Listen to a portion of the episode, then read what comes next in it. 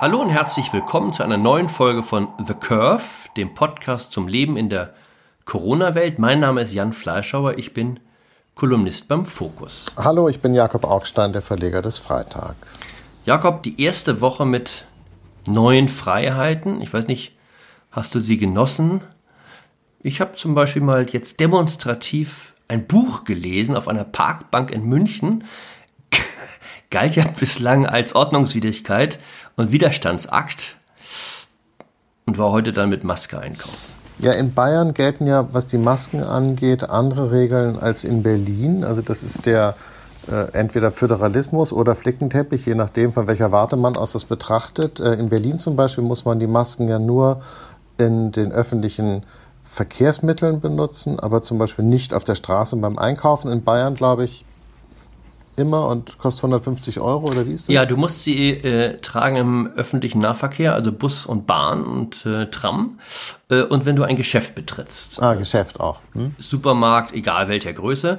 Und äh, wenn du ohne Maske äh, erwischt wirst, in der Tat 150. Und für den Ladenbesitzer, wenn er dich nicht äh, aus dem Laden äh, suspendiert hat, kann es bis zu 5000 Euro kosten. Ja, der, der, der Bayer ist stolz darauf, härter zuzulangen, äh, traditionell als der, hm als der Berliner. Der Berliner möglicherweise hat ja auch so ein bisschen auch das Gefühl, ich bin Berliner, ich bin Hauptstädter, mir kann der Virus nichts. Ich weiß nicht, was ist, was, oder? Wie siehst du es? Ich finde diesen Punkt, das könnte jetzt einem vorkommen wie eine, wie eine Kleinigkeit. Ich finde das aber schon ganz interessant, weil, weil letztlich geht also diese Praxis weiter, dass Grundrechte im Moment regional in Deutschland unterschiedlich gehandhabt werden. Und manche, wie gesagt, halten das für einen Vorteil des Föderalismus und sagen, das sei doch toll, weil dadurch äh, das System sich jeweils an die unterschiedlichen Gegebenheiten vor Ort anpassen kann.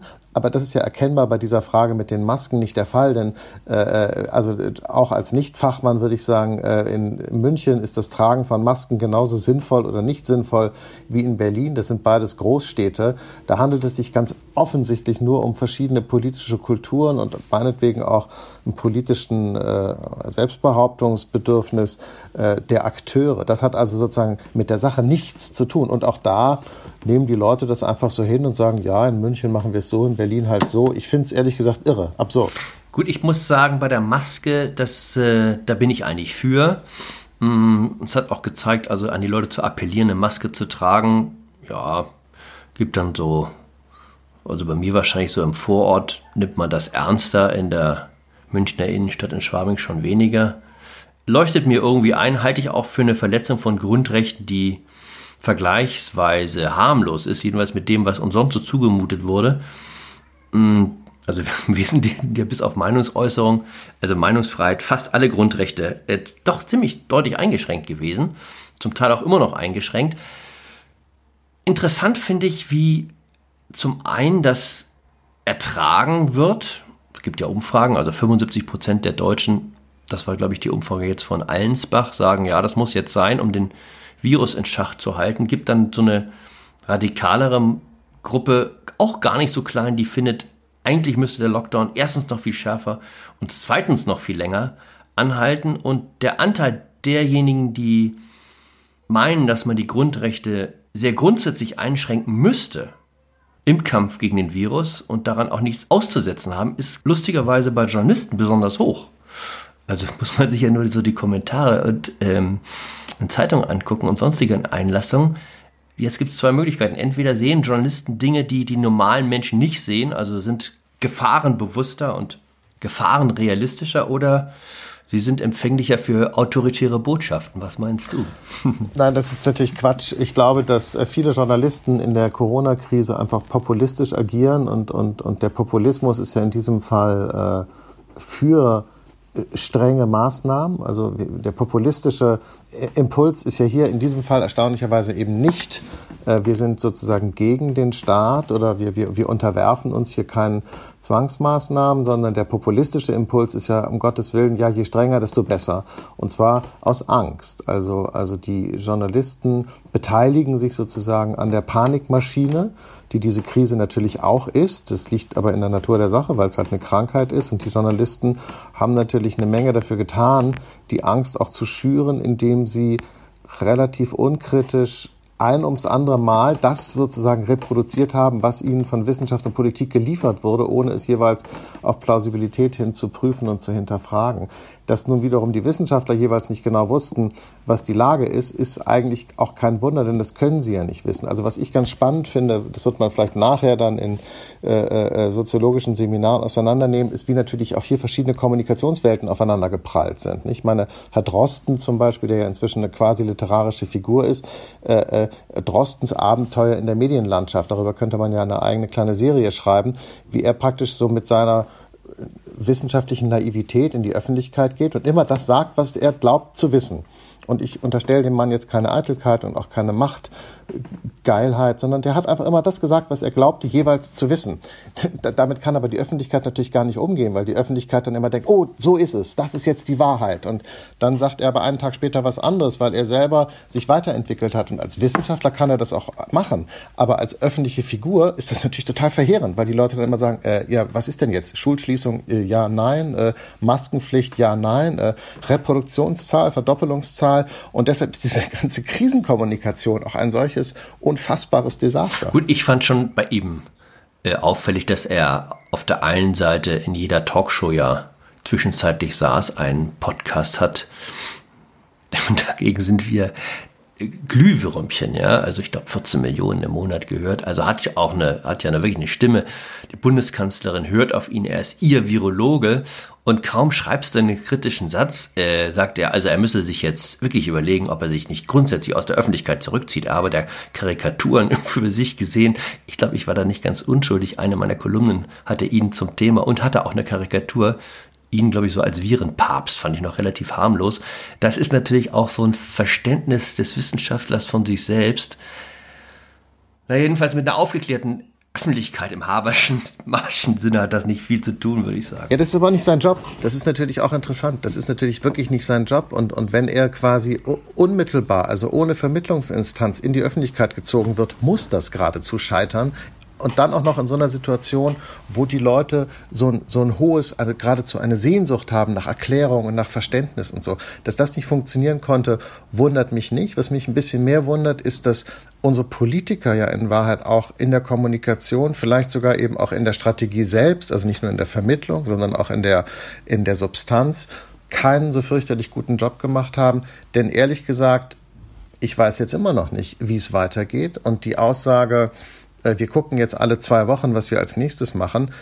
Das klingt so scheinvernünftig. Ich glaube nicht, dass man äh, eine 80 Millionen Volkswirtschaft, ein so großes Land, äh, auf diese Weise führen kann. Und das ist aber im Moment die sogenannte Strategie der Bundesregierung. Mein Eindruck ist, es bricht gerade was auf. Also wir haben ja am, am, Anfang jetzt konstatiert, also es gab so eine äh, breite Bewegung äh, Right or Wrong My Chancellor. Ja, also alle haben sich eingereiht äh, in die äh, Virus. Ähm, Bekämpfungsfront. Und äh, diejenigen, die da so ein bisschen rumgestänkert haben, saßen dann auch schnell auf der Strafbank, ja, also mal von Leuten wie dir angefangen.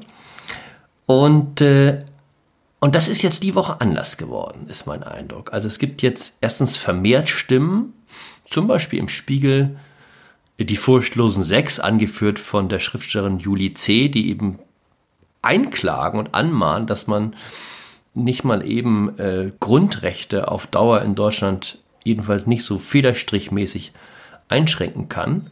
Äh, Wolfgang Schäuble hat sich geäußert, sehr interessant fand ich. Man, der ist eine wirklich Hochrisikogruppe, mhm. sagt er ja auch selber, also hat das, äh, fällt altersmäßig schon mal mit über 70, gehört er zu denjenigen, die äh, das Virus als einer der ersten hinstrecken wird, dann ist er noch äh, im Rollstuhl und schwerbehindert.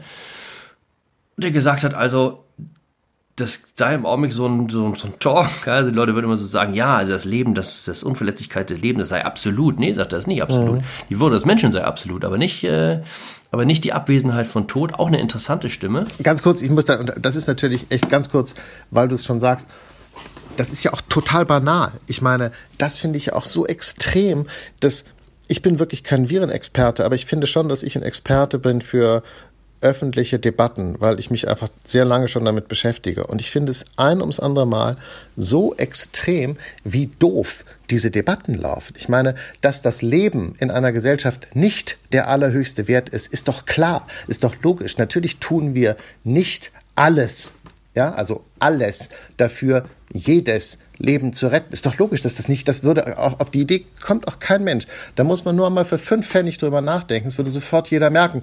Aber wenn du es in dem Corona-Zusammenhang sagst, dreht dieses Argument komplett weg. Und da muss schon jemand mhm. von dem Gewicht und der moralischen Autorität wie Schäuble kommen, um das zu sagen. Und dann guck mal, wie die Leute darauf reagieren. Auf diese totale Binse. Es ist eine solche Binse. Und dann sagen die Leute so, dann, dann kommt so ein Grummeln, so ein mürrisches Grummeln, so, ja, äh, okay, ja gut, wenn der alte Schäuble das sagt, dann muss ich mir das wahrscheinlich mal anhören und so. Aber eigentlich wollen es die Leute gerade nicht hören. Mich erinnert so ein bisschen die ganze Geschichte an die Flüchtlingskrise. Äh, ich finde, da gibt es erstaunliche Parallelen. Also am Anfang auch Umfragen, das wird ja im Nachhinein gerne vergessen. Umfragen, die gesagt haben, natürlich ist es toll, dass Deutschland dieses freundliche, helle Bild von sich in die Welt hinaus projiziert. Das waren jetzt eben nicht nur versprengte äh, Sektenangehörige, die dann zum Beispiel in München an den Hauptbahnhof geeilt sind, äh, um die Flüchtlinge, die ankamen, mit Teddybären und Blumen zu begrüßen, sondern das war das war Mehrheitsmeinung. Und das hat sich auch in den Umfragen gezeigt. Also 70 bis 75 Prozent der Deutschen fanden das toll. Und es gab ja damals auch, das wissen wir von diesem Buch von Alex, äh, Robin Alexander, die Getriebenen, im Kanzleramt Diskussionen darüber, sollen wir die Grenze schließen. Ein wesentliches Argument war der Bundeskanzlerin und äh, ihres Regierungssprechers Stefan Seibert, das werden die Leute gar nicht verstehen, wenn wir jetzt die Grenzen dicht machen, weil sie doch alle in diesem Willkommenstaumel sind. Und dann sieht man plötzlich, wie die oh. Umfragen natürlich umkippen. Und ich glaube, dass wir etwas ganz Ähnliches erleben werden, möglicherweise hier, wenn sich ins Bewusstsein schält, welche enormen wirtschaftlichen, zum Teil katastrophalen Folgen dieser Lockdown ja von nur fünf Wochen schon jetzt hat. Im Augenblick, glaube ich, sind wir gewissermaßen narkotisiert durch das Geld des Staates. Wenn du Kurzarbeitergeld kriegst, dann hast du, glaube ich, relativ geringe Einbußen, ähm, jedenfalls verschmerzbare. Äh, das sieht ja schon ganz anders aus, wenn die Produktion eben nicht wie versprochen hochgefahren werden kann, sondern die Bänder dauerhaft stottern äh, und die Menschen in die Arbeitslosigkeit geschickt werden. Ich meine, die Schicksale sagen wir mal, von Leuten, die selbstständig sind, das sind eben in Deutschland ja nicht so viele, sind ja erschütternd. Ich meine, was, was diese Leute natürlich für, für Albträume nachts haben. Und, äh, und dieses Gefühl der, ja. der großen Depression äh, und des volkswirtschaftlichen Schadens wird, glaube ich, auch bei den Umfragen einen Zwing herbeiführen. Man muss natürlich jetzt unterscheiden, finde ich, zwischen den Folgen, äh, für die die Regierungspolitik verantwortlich ist und äh, denen, für die sie nichts kann. Wenn natürlich diese internationalen Lieferketten zusammenbrechen und die ganze Weltwirtschaft zum Erliegen kommt, dann äh, ist es völlig egal, was Angela Merkel macht oder nicht macht, dann wird die deutsche Exportwirtschaft eh bitter leiden. Also für diesen Teil sozusagen des Niedergangs kann man sie nicht verantwortlich machen. Aber es gibt natürlich den Teil des Niedergangs, für den man sie verantwortlich machen muss. Und das ist der sozusagen der Binnenwirtschaft und des ganzen Dienstleistungssektors, äh, äh, Restaurants äh, und äh, Veranstaltungen und, und für den Niedergang, ehrlich gesagt, des gesamten kulturellen Lebens in Deutschland. Also ja, es kann sein, dass es da so ein, eine, eine Rückbesinnung gibt, zumal Zumal, weil, und nochmal äh, Thema ja Strategie, wie geht es eigentlich weiter, wir ja im Moment uns in einer vollkommen ungewissen Situation befinden. Niemand weiß ja eigentlich, wenn, wenn gesagt wird, die Durchseuchung, also dass quasi die natürliche Immunisierung der Bevölkerung keine Option ist, weil das immer bedeutet, dass zu viele Leute krank werden und dann die Krankenhäuser überlaufen.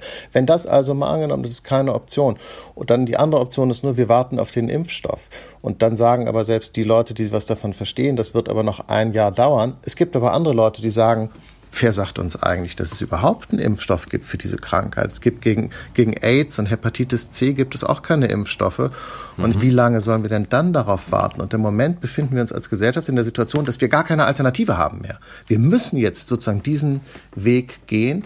Und ehrlich gesagt, die Vernichtung, die dabei passieren, die, ich glaube, das können wir uns buchstäblich nicht vorstellen. Die Kanzlerin hat ja letzte Woche sinngemäß gesagt, also wenn ihr euch nicht benehmt, liebe Bürger, dann schicke ich euch wieder in den Lockdown. Das hat sie wörtlich nicht so gesagt, so würde sie nicht sprechen. Sie hat gesagt, wenn sich zeigt, dass die Zahlen wieder nach oben gehen, dann wird ein neuerlicher Shutdown unvermeidlich. Unvermeidlich ist ein typisches Merkel-Wort, so wie alternativlos gewissermaßen die epidemiologische Variante zu alternativlos. Schön, schön ist auch von ihr immer nicht hilfreich. Das mag ich auch gern. Ja, nicht hilfreich.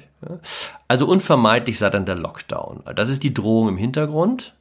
Der erste Lockdown, glaube ich, war aus den Zahlen verständlich. Man muss ja auch sagen, alle um uns herum haben es genauso getan. Also man sieht diese Bilder aus Italien, man sieht die Bilder aus Amerika und das Gefühl, jetzt müssen wir erstmal die Zahlen nach unten bringen, um uns möglicherweise auch Zeit zu verschaffen zum Nachdenken. Das ist ja jetzt in Zukunft dann ganz anders. Und das ist auch mein Eindruck, dass äh, es gar keinen wirklichen Plan gibt. Und das ist auch das, was ich höre aus der Bundestagsfraktion, auch aus, den, auch aus, dem, aus dem Parlament. Ähm, der nächste Lockdown müsste ja dann einer sein. Also sehen wir mal an, die Zahlen schießen wieder nach oben. Die, diese, Reprodu diese famose Reproduktionszahl des Virus geht über 1. Auch da hat ja die Merkel gesagt, also bei 1,1, bei 1,2, da müssen wir uns dann überlegen, ob wir das eben so noch tolerieren können. Also auch da wieder die Drohung des neuerlichen Shutdowns. Dann müsste der Shutdown ja einer sein, der Minimum über fünf, sechs Wochen hinausgeht, denn die Erfahrung haben wir ja nun dann gemacht, dass sechs Wochen eben nicht reichen. Das heißt, die Strategie müsste dann lauten, wir schließen Deutschland so lange ab und schließen alle Deutschen so lange ein, bis das Virus im Grunde aus Deutschland verschwunden ist. Das ist ja so ein bisschen auch diese Helmholtz-Strategie, also den Reproduktionswert so weit runterdrücken, dass ich jede Infektionskette wieder einzeln nachverfolgen kann. Und da sind wir dann eben bei wirklich ganz, ganz geringen Infektionszahlen. Das heißt, ein Shutdown der deutschen Wirtschaft dieses Landes, eine Abschließung von Monaten. Ist das denkbar? Vorstellbar? Keine Ahnung, wenn alles in der Luft ist, ist eben auch alles vorstellbar. Klar, dann äh, im Moment ist der Flugverkehr irgendwie in Deutschland auf dem Niveau der 50er Jahre. Es gibt ja Leute, die freuen sich darüber, andere bedauern das, aber das ist jetzt jedenfalls im Moment so. Und ähm, natürlich kann sich auch so ein Land äh, jetzt nicht direkt selber in die Steinzeit zurückbomben. Das wäre jetzt vielleicht ein bisschen äh, äh, polemisch und übertrieben, aber natürlich kann sich ein Land zurückdrehen im Wohlstandsniveau und im, im, im Lebensniveau in, in die Vergangenheit. Na, na, klar geht das, logisch. Also ja, das ist natürlich vorstellbar, dass wir äh, unsere Lebensumstände, also unsere Reisetätigkeiten ins Ausland oder auch im Inland, unser Lebensstandard, ja, also in welchen Wohnungen wohnen wir, welche Autos haben wir oder Fortbewegungsmittel, welcher Art ist ja auch egal, äh, was essen wir, äh, ähm, äh, keine Ahnung, äh, das kann man natürlich alles auf, den, auf das Level der 70er Jahre zurückbringen. Das kann man, also ja, die Antwort ist, ich halte das für vorstellbar, dass das so passiert. Also, dass das möglich ist, dass das passiert. Ich glaube, dass die Konsequenzen zum Teil von denjenigen, die das fordern, nicht durchdacht sind. Ich war letzte Woche beim, beim RBB eingeladen äh, und traf da also äh, im Studio gewissermaßen virtuell auf Bettina Gauss, die Taz-Korrespondentin. Und da wurde kurz auch dieses Helmholtz-Modell diskutiert. Also wir schaffen es, den Virus eben aus Deutschland gewissermaßen zu vertreiben mit einem mehrmonatigen Ausnahmezustand. Und da hat die Kollegin von der Taz sehr klug eingewandt, sagte, das klingt fabelhaft, mal, wenn wir mal die wirtschaftlichen Folgen außer Acht lassen.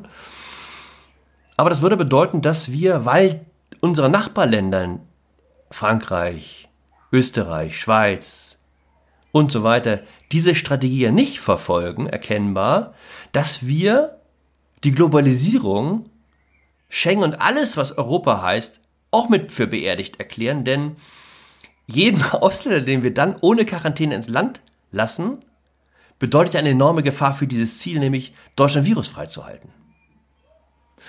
Und das ist, da bin ich mal auf die Diskussion auch im linken Lager gespannt. Also wenn man jetzt sozusagen die AfD aber ja nochmal 100% angeschärft betreibt, also Grenzen jetzt richtig radikal runter. Und diese Art von Selbstwiderspruch ist mir auch aufgefallen, unaufgelösten Selbstwiderspruch, zum Teil in zwei Tweets nacheinander. Auf der einen Seite Kollegen, die sagen, ja, also wir brauchen unbedingt den Lockdown und im nächsten Tweet darüber lamentieren, wie ungerecht das sei und welcher Backlash für den Feminismus, dass jetzt vor allem die Kitas geschlossen sind und die Frauen alle zu Hause. Und dann denke ich, sag mal, Leute, ist euch gar nicht klar, dass ihr doch eben genau dieses Modell noch in dem vorhergehenden Tweet favorisiert habt, dass ihr im nächsten dann, wenn es um sozusagen politisch missliebige Folgen geht, angreift? Naja, klar. Natürlich, das liegt natürlich daran, dass natürlich die, die seuchenpolitisch-hygienische Gesellschaft ist natürlich eine autoritäre und totalitäre Gesellschaft. Das ist halt leider so, das stimmt. Jakob, auf dieser ähm, eher düsteren Note werden wir heute enden. Wie hieß es im literarischen Quartett? Von Marcel Reich-Ranitzky. Sehen betroffen den Vorhang zu und alle Fragen offen. In dem Sinne, bleiben Sie uns treu. Das war eine Produktion von Focus Magazin. Sie können uns abonnieren auf allen verfügbaren und denkbaren Podcast-Plattformen. Machen Sie es gut, bleiben Sie stark, bleiben Sie gesund. Tschüss und Wiedersehen.